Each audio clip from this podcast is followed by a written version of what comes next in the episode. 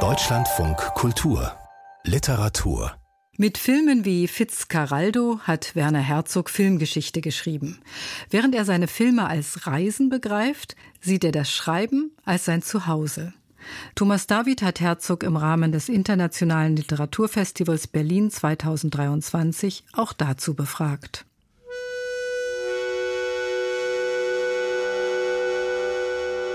Gegen Mittag endete das Weinen der Frauen. Einige hatten geschrien und sich an ihren Haaren gerissen. Als sie fort waren, ging ich hin. Es war ein kleiner Steinbau bei einem Friedhof im Ort Choras Fakion an der Südküste Kretas, nur ein paar Häuser auf den steilen Felsen verstreut. Ich war 16 Jahre alt. Eine Tür zu einer winzigen Aussegnungshalle gab es nicht. Im Halbdunkel innen sah ich zwei Tote nebeneinander, so nahe, dass sie sich berührten. Bei Einbruch der Nacht fuhr ich aufs Meer hinaus. Ich arbeitete für ein paar Nächte auf einem Fischerboot. Es mussten die wenigen Nächte um Neumond herum sein, wenn kein Mond schien. Über mir war der Dom des Weltalls, Sterne wie zum Greifen. Alles schaukelte mich sanft in einer Wiege der Unendlichkeit.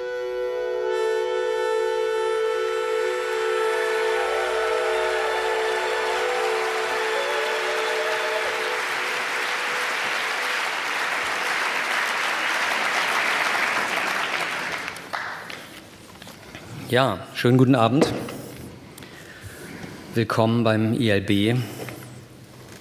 Eigentlich muss ich ihn ja gar nicht mehr vorstellen. Und doch will ich es tun. Er hat über 70 Filme gedreht, Spielfilme und Dokumentarfilme und Filme, die sich jeder Einordnung entziehen. Und unter mir, von der Karbidlampe hell erleuchtet, war die Tiefe des Ozeans, als setzte sich die Kuppel des Firmaments mit ihm zu einer Sphäre zusammen. Anstelle von Sternen waren dort überall silberblitzende kleine Fische. Bei einem Film hat er fast sein ganzes Ensemble hypnotisiert. Bei einem anderen Film hat er einen 340 Tonnen schweren Dampfer über einen Berg im Urwald ziehen lassen. Er ist selbst aufgewachsen in einem Bergdorf in Bayern, lebt aber seit mehr als 25 Jahren in Los Angeles. Eingebettet in ein Weltall ohne Gleichen, oben, unten, überall, in dem es allen Geräuschen den Atem verschlagen hatte, fand ich mich selbst auf einmal in einem unfassbaren Staunen wieder. Ich war mir sicher, dass ich hier und jetzt alles wusste. Mein Schicksal war mir offenkundig. Aber bei all dem, was ich jetzt erzählt habe, gerät leicht in den Hintergrund, dass er auch ein großer Erzähler ist und große Verdienste für die Literatur hat. Er hat nicht nur Michael Ondanchis äh, die gesammelten Werke von Billy the Kid ins Deutsche übersetzt, sondern auch Lyrik und Prosa geschrieben.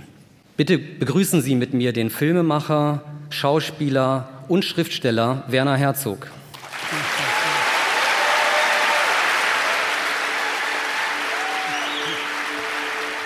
Und ich wusste auch, dass es nach so einer Nacht kaum möglich sein würde, jemals älter zu werden. Ich war mir völlig sicher, ich würde mein 18. Lebensjahr nicht erreichen, weil es, von solcher Gnade erleuchtet, niemals wieder gewöhnliche Zeit für mich geben konnte. Zusammen werden wir Feuer kochen der Schriftsteller und Dichter Werner Herzog von Thomas David. Ich weiß nicht, wo ich bin und wer ich bin und warum. So lange Flüge sind immer schrecklich. Dazu kommen ja auch dann die Kulturschocks, abgesehen von neun Stunden Zeitunterschied. An einem Vormittag im September 2023, etwa eine Woche nach seinem 81. Geburtstag, sitzt Werner Herzog in einem Berliner Hotel, um über sein neues Buch Die Zukunft der Wahrheit zu sprechen. Er ist erst am Tag zuvor aus Los Angeles eingetroffen und leidet unter Jetlag. Herzog, der eine schwarze Hose und einen schwarzen Pullover trägt, sitzt im Billardzimmer des Hotels und erzählt von seinem Leben in der Stadt mit der größten Substanz, wie Herzog in seinen Erinnerungen schreibt. Sehen Sie, wenn Sie ähm, in der Renaissance geboren wären als Maler, mussten Sie natürlich dann in Florenz leben und arbeiten oder Rom wäre dann die richtige Adresse gewesen. Los Angeles äh, hat eigentlich im Moment fast alles, was die Welt prägt, beziehungsweise diese Dinge kommen von dort. Zum Beispiel das Internet wurde dort geboren, das prägt uns oder äh, wiederverwendbare Raketen werden innerhalb der Stadt gebaut. Herzog spricht über den zukunftsweisenden Spirit, der in Los Angeles herrsche, über seine Begegnung mit Elon Musk und dessen Versprechen, ihn auf einem Flug seines Raumfahrtunternehmens SpaceX mit zum Mars zu nehmen, weil Herzog sich darüber beklagt hatte, dass bisher nur Techniker als Astronauten zugelassen seien, aber keine Dichter. Die äh, tiefen Menschheitsfragen, die werden immer bleiben, völlig egal, wo sie sind. Ich glaube, wir brauchen da jetzt nicht zu tiefschürfend sein. Aber wie gesagt, äh, es ist gut, äh, in einer Stadt äh, zu leben, die solche Substanz hat, so dicht gedrängt. Die einzige Konkurrenz dafür im Moment, glaube ich, ist Shanghai. Vor Herzog auf dem Tisch liegen Exemplare seiner Bücher und das Heft der Literaturzeitschrift Akzente, in dem Herzog 1978 zehn Gedichte veröffentlicht hatte. Die Erinnerungen Jeder für sich und Gott gegen alle, die Erzählung Das Dämmern der Welt oder das 1979 mit dem Raurieser Literaturpreis ausgezeichnete Tagebuch Vom Gehen im Eis. Darin beschreibt Herzog eine Wanderung, die er fünf Jahre zuvor von München nach Paris unternommen hatte und mit der er hoffte, den mutmaßlich bevorstehenden Tod der in Paris lebenden deutsch-französischen Filmhistorikerin Lotte Eisner abzuwenden. Daneben liegen die Drehbücher und Filmerzählungen, aus denen Klassiker wie Nosferatu oder Fitzcarraldo hervorgegangen sind, sowie Eroberung des Nutzlosen, Herzogs hypnotischer und literarisch eindrucksvoller Text über die Dreharbeiten von Fitzcarraldo, worin sich Herzogs Selbstverständnis als Dichter und Schriftsteller manifestiert. Seine Filme, sagt er, seien seine Reise, aber Schreiben ist zu Hause. Ich glaube, das sollte man so stehen lassen. Das heißt, äh, belasten wir es ruhig als, als so eine Art von Diktum und das ist schön und gut. Wobei ich vielleicht auch sagen möchte, meine Filme im Moment in unserem Gespräch und in dem, was ich gerade mache hier in Berlin, eine Lesung und über Literatur sprechen, da sind die Filme eher eine Ablenkung. Neben den Büchern liegt das fotokopierte Typoskript seines vor wenigen Monaten fertiggestellten Essays Die Zukunft der Wahrheit, in dem Herzog die Poesie einer Wahrheit beschreibt, die sich den Fakten widersetzt und Fragen aufgreift, die ihn seit Beginn seiner Karriere beschäftigen. Ich habe ja auch schon als 17-Jähriger geschrieben und ich habe vor äh, mindestens 40 Jahren als Buch herausgebracht vom Gehen im Eis. Und seither sage ich zu tauben Ohren, passt auf, äh, das, was ich schreibe, wird vermutlich meine Filme überleben. Ende November 1974 rief mich ein Freund aus Paris an und sagte mir, Lotte Eisner sei schwer krank und werde wahrscheinlich sterben. Ich sagte, das darf nicht sein, nicht zu diesem Zeitpunkt. Der deutsche Film könne sie gerade jetzt noch nicht entbehren. Wir dürften ihren Tod nicht zulassen.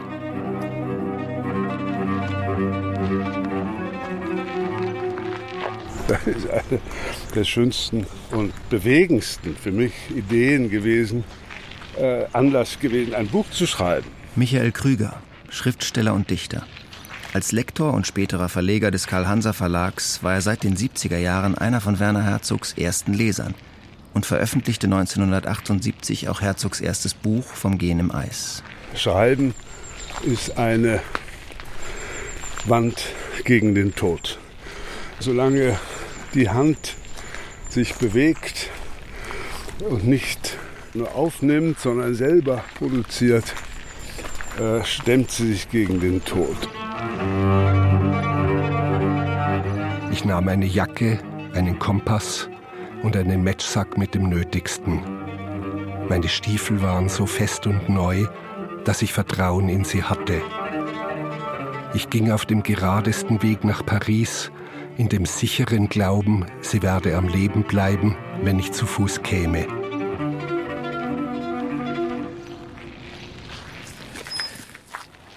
Die Qualität des, des Buches ist als allererstes eine sprachliche.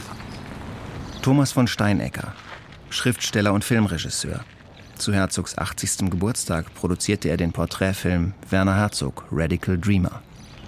Weil das so eine Mischung ist aus äh, Bajuwarismen, einer expressiven Sprache, ja, und all das und irgendwas sehr, ja, auch irgendwie 70er Jahre verhaftet. Also man, man, könnte auch sagen, es ist so eine ganz eigene Form der neuen Innerlichkeit, weil er ganz aus sich heraus schreibt. Ein einziger alles beherrschender Gedanke, weg von hier. Die Menschen machen mir Angst. Die Eisnerin darf nicht sterben, sie wird nicht sterben, ich erlaube das nicht. Sie wird nicht sterben, sie wird nicht. Nicht jetzt, das darf sie nicht. Nein, jetzt stirbt sie nicht, weil sie nicht stirbt. Meine Schritte gehen fest. Und jetzt zittert die Erde. Wenn ich gehe, geht ein Bison. Wenn ich raste, ruht ein Berg. Also es ist in erster Linie ist es die, diese Sprache, die er auch äh, verformt und wo auch viele Traumbilder einwebt, die genauso stark sind wie seine filmischen Bilder mit dem Schiff, das über den Berg fährt oder so.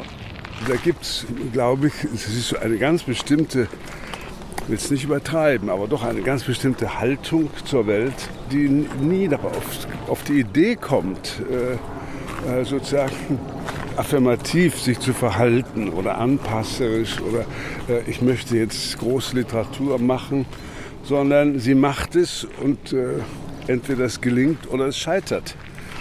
Und äh, dieses äh, Bedingungslose, äh, das spüre ich auch bei diesem autobiografischen Prosatext äh, ganz genau. Das ist ein wirklicher Schriftsteller. Also das Buch wäre nicht so stark, wenn man nicht wüsste, dass er das selbst erlebt hat, dass er selbst von München nach Paris gegangen ist. Das trägt natürlich zur Faszination bei und das ist sozusagen die, das Versprechen und die, die Faszination von jeder Autofiktion, dass man sagen kann, der, der, die Basis, das worauf das Buch steht, das ist tatsächlich passiert. Das Gebiet, das ich durchquere, ist von Wildtollwut beherrscht. Wenn ich in dem lautlosen Flugzeug ganz über mir säße, wären es eineinhalb Stunden bis Paris. Wer schlägt da Holz? Klingt da eine Turmuhr? Jetzt aber weiter. Am Abend sitzt Werner Herzog im ausverkauften Haus der Berliner Festspiele auf der Bühne und spricht mit dem Autor und Journalisten Jan Brandt über das Schreiben. Es ist einer von Herzogs seltenen öffentlichen Auftritten in Deutschland. Bei Filmen ist immer Finanzen und Organisation und äh, wahnsinnige Schauspieler und äh, technisches Gerät und Schnitt und wie, was auch immer dazwischen geschaltet. Beim Schreiben gibt es nur eins, das ist das, ein, ein leeres Papier vor ihnen. Und das war es auch schon. Und immer, immer hinter allem leuchtet vage eine Frage, wer sind wir, wo, wo stehen wir gerade, was prägt uns? Die Welt, die Wirklichkeit, Wahrheit, was ist das? fragt Herzog in seinem neuen Buch Die Zukunft der Wahrheit und schreibt, dass er seine elementarsten Erfahrungen mit der Wirklichkeit, mit der Welt zu Fuß gemacht habe – Werner Herzog erforscht die Wurzeln seiner Weltwahrnehmung und die Art und Weise, wie der Mensch Wirklichkeit konstruiert. Ja, zumindest äh, wir konstruieren unser Gedächtnis zum Beispiel oder unser Geschichtsbewusstsein. Das gehört dazu. Und natürlich befinden wir uns alle in einem bestimmten performativen Theater. Wir sind, wenn ich mit Ihnen spreche, in einer gewissen Weise ritualisiert miteinander. Das heißt, es es gibt anständige Fragen oder eine anständige Antwort. Herzog umkreist in seinem neuen Buch auf assoziative Weise den Begriff der Wahrheit und greift dabei nicht nur auf eigenes Erleben, sondern auch weit in die Geschichte zurück. There is no truth in the human brain. Es gibt keine Wahrheit im menschlichen Gehirn. Das heißt, es gibt wohl so ein, ein Drängen von uns und ein Ahnen, dass irgendwo etwas versteckt ist, was die Wahrheit ist. Und das hat es ja auch immer schon gegeben. Ich äh, stoße ja immer bei der Arbeit, beim Schreiben, beim Filmemachen an eine Barriere, wo sich fundamentale Fragen stellen. Bin ich in der Lage, ein inneres Leuchten weiterzugeben? Und dieses innere Leuchten hat immer mit Wahrheit zu tun. In Die Zukunft der Wahrheit widerspricht Werner Herzog einem objektiven Wahrheitsbegriff und bekennt sich abermals zu seiner bereits aus früheren Texten bekannten Poetik der ekstatischen Wahrheit. Dieses Konzept einer von den Fakten abweichenden, über die Realität hinausgehenden und mitunter durchaus mystischen Erfahrung gründet in einer äußerst subjektiven Weltwahrnehmung, wie das neue Buch nahezulegen scheint. Das fängt ja auch äh, an mit einer persischen Legende, dass Gott äh, einen großen Spiegel hatte und in den Spiegel schaut und, und die Wahrheit erkennt. Er lässt aber den Spiegel fallen und er zerspringt in Tausende von Scherben. Und jeder von den Menschen auf der Welt versucht, einen, einen, einen Spiegelsplitter zu erhaschen und schaut sich hinein und glaubt, jetzt die Wahrheit zu erkennen.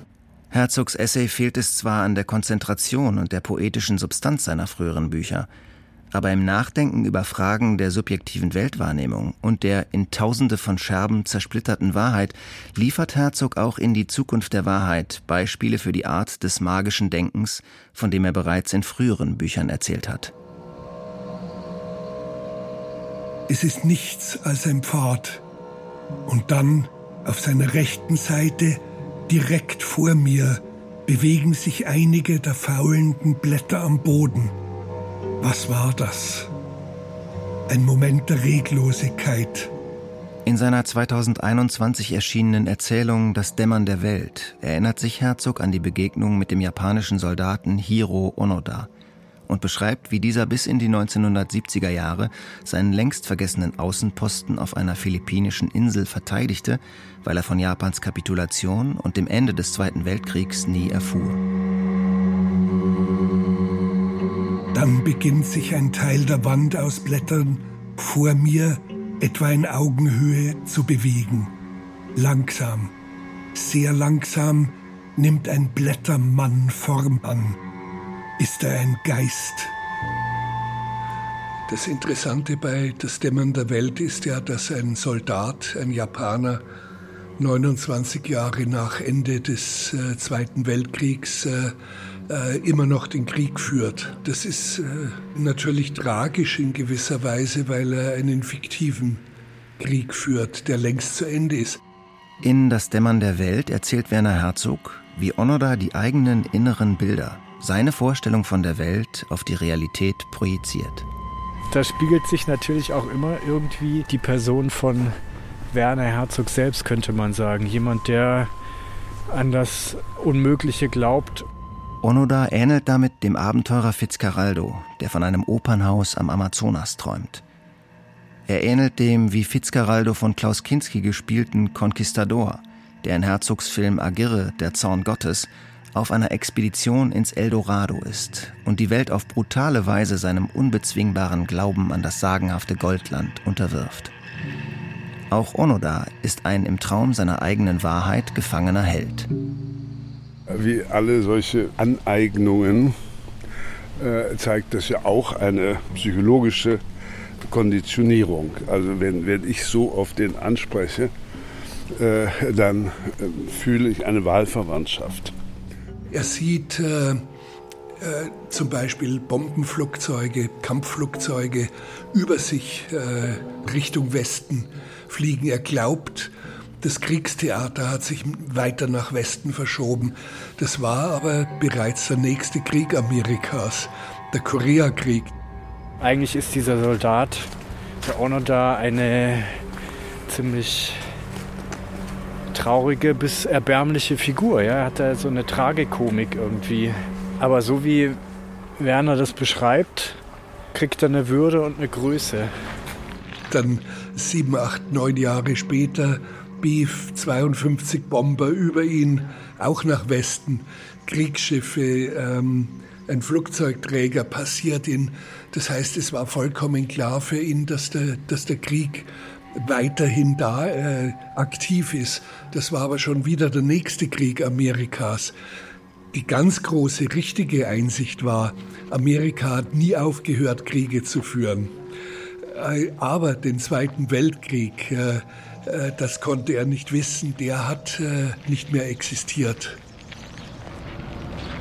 Das ist ja auch bei Fitzcarraldo so. Oder bei Aguirre. Das sind alles irgendwie so Figuren, die an der Grenze zum grotesk lächerlichen sind, aber die werden nie verraten. Er hat eben dieses Feinfühlige. Das sind natürlich nicht so psychologisierte Figuren, wie man sie jetzt in klassischen Romanen kennt. Das sind mehr so Archetypen, ja. Mit seinem unverbrüchlichen Glauben an eine subjektive Wahrheit ähnelt Onoda nicht zuletzt dem im November 1974 32-jährigen Werner Herzog, der ihn vom Gehen im Eis als ein von magischem Denken erfüllter Heilsbringer durch eine mitunter archaisch anmutende Landschaft nach Paris wandert. Der Soldat, der immer weiter kämpft, im Dschungel, wo auch so eine zeitenthobene Stimmung ist, oder der der Mann, der von äh, München nach Paris zu Fuß im Winter geht. Es ist eigentlich Wirklichkeit gewordene Poesie in gewisser Weise. Ich glaube, das ist auch das, wonach der Werner sucht. Lotte Eisner, wie es ihr wohl geht. Lebt sie? Komme ich zügig genug voran? Ich glaube nicht. Unvorstellbare Sternenzusammenbrüche finden statt. Ganze Welten stürzen in sich zusammen auf einen einzigen Punkt. Licht kann nicht mehr entweichen. Selbst die tiefste Schwärze müsste noch hier wie Licht wirken und die Stille wie ein Tosen. An einem Abend im September 2023 sitzt Werner Herzog im Haus der Berliner Festspiele auf der Bühne und liest aus vom Gehen im Eis der Schilderung seiner Wanderung zu der kranken Filmhistorikerin Lotte Eisner nach Paris. Das Weltall ist mit nichts mehr erfüllt. Es ist die gähnende, schwärzeste Leere. Milchstraßensysteme haben sich zu Unsternen verdichtet. Eine Glückseligkeit breitet sich aus und aus der Glückseligkeit erwächst jetzt ein Unding. Das ist die Lage. Ja, nur das ist das sind natürlich biblische Echos äh, aus seiner Kindheit. Weiß nicht, ob er ein besonders guter äh, Kirchgänger war, aber diese apokalyptischen Dinge äh, und die Sprache der Apokalypse, die ja eines der größten Sprachdenkmäler ist, äh, äh, die vor allen Dingen die, eben die Apokalypse des Johannes, dass er das gelesen haben muss, äh, um äh, sich da befeuern zu lassen. Das steht außer Frage. Eine dichte Wolke von Fliegen und Bremsengeschmeiß schwirrt mir um den Kopf, dass ich mit den Armen um mich schlagen muss, und dennoch folgen sie mir blutrünstig überall nach. Wie soll ich einkaufen? Man wird mich aus dem Supermarkt hinausjagen mitsamt meiner Wolke Insektengeschmeiß um meinen Kopf herum. Ihn interessierte nicht der Versuch, eine neue Ästhetik zu formulieren, sondern er wollte sie machen. Sie ergab sich aus seinem Leben, aus seinem Denken, aus seinen Wünschen, Sehnsüchten, Utopien, wie man es nennen will. Und so habe ich ihn auch kennengelernt. Und Hinzu kommt eben seine eigentümliche, schöne, bilderreiche, kluge Sprache. Poet. Ja, äh, natürlich in gewisser Weise schon, weil er über das Erzählen hinaus verwandelt er die Welt schon in. Er verwandelt die Welt und das geht über das Erzählen hinaus. Er zeigt auf etwas, was jenseits liegt. Also äh, was man manchmal vielleicht auch gar nicht in Worte fassen kann oder wo sich die Sprache heranpirschen muss. Und das zeichnet den Dichter aus und insofern ist er tatsächlich ein Dichter, ja. Ich nehme mal an, er hat Tagebücher geschrieben und wenn die eines Tages veröffentlicht werden, dann wird das äh, ähnlich interessant sein wie die Tagebücher von Handke. Samstag, 14.12. Im Nachhinein noch dieses. Ich ging zur Eisnerin.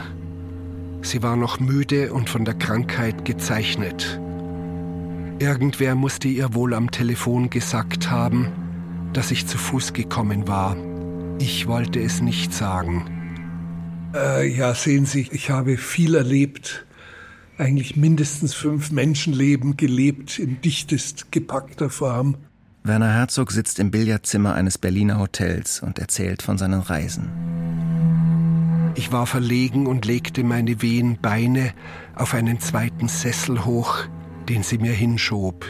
Herzog erzählt von seiner Reise nach Choras Fakion an der Südküste Kretas, wo er als 16-Jähriger für ein paar Nächte auf einem Fischerboot gearbeitet hatte und inmitten der unermesslichen Sphäre von Himmel und Ozean einen prägenden Moment des Erhabenen erfuhr. Und für mich war klar, ich erlebe mein 18. Lebensjahr nicht. Als ich da drüber dann hinweg war, war mir sicher, ich erlebe mein 25. Lebensjahr nicht. Das heißt, sie fangen natürlich als junger Mensch anders an, mit ihrer eigenen Zukunft umzugehen. Und jetzt sitze ich vor ihnen äh, und, äh, und bin immer noch da. Er erzählt vom Staunen als dem Ursprung aller Poesie. In der Verlegenheit ging mir ein Wort durch den Kopf. Und da die Situation ohne dies seltsam war, sagte ich es ihr. Zusammen, sagte ich, werden wir Feuer kochen und Fische anhalten. Sowas sagen sie aber nur dann, wenn sie 85 Stunden lang ununterbrochen gegangen sind. Den Tag, die Nacht, den Tag und den Eisregen im Gesicht und Sturm gegen sich. Die Sprache gerät auch aus den Fugen. Ich sage zu Lotte Eisner, äh, zusammen werden wir ein Feuer kochen und Fische anhalten. Sie kochen eine Suppe, aber nicht ein Feuer. Und sie halten den Verkehr an, aber nicht Fische. Das heißt, auch meine Sprache war aus, war aus den Fugen geraten. Da sah sie mich an und lächelte ganz fein, und weil sie wusste, dass ich einer zu Fuß war und daher ungeschützt, verstand sie mich. An einem Vormittag im September erzählt der müde, unter Jetlag leidende Werner Herzog von seinen Träumen.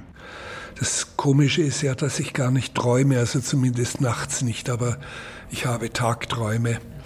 Und äh, oft äh, ist es wie eine große Last auch. Und um die Last abzuladen, schreibe ich dann zum Beispiel Bücher. Hier rechts neben mir habe ich, was Sie mitgebracht haben. Das ist also mindestens ein bis zwei Kilos und um die bin ich erleichtert. Einen feinen, kurzen Moment lang ging etwas Mildes durch meinen todmüden Körper hindurch. Ich sagte, öffnen Sie das Fenster, seit einigen Tagen kann ich fliegen.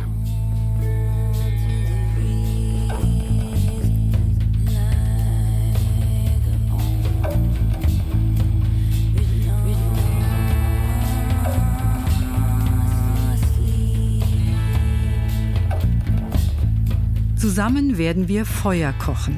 Der Schriftsteller und Dichter Werner Herzog von Thomas David. Die Lesungen entstammen den Hörbüchern vom Gehen im Eis, Jeder für sich und Gott gegen alle und Das Dämmern der Welt. Martin Brettschneider sprach den Kommentar. Regie Anke Beims, Ton Lukas Wilke, Redaktion Dorothea Westphal. Eine Produktion von Deutschlandfunk Kultur 2024.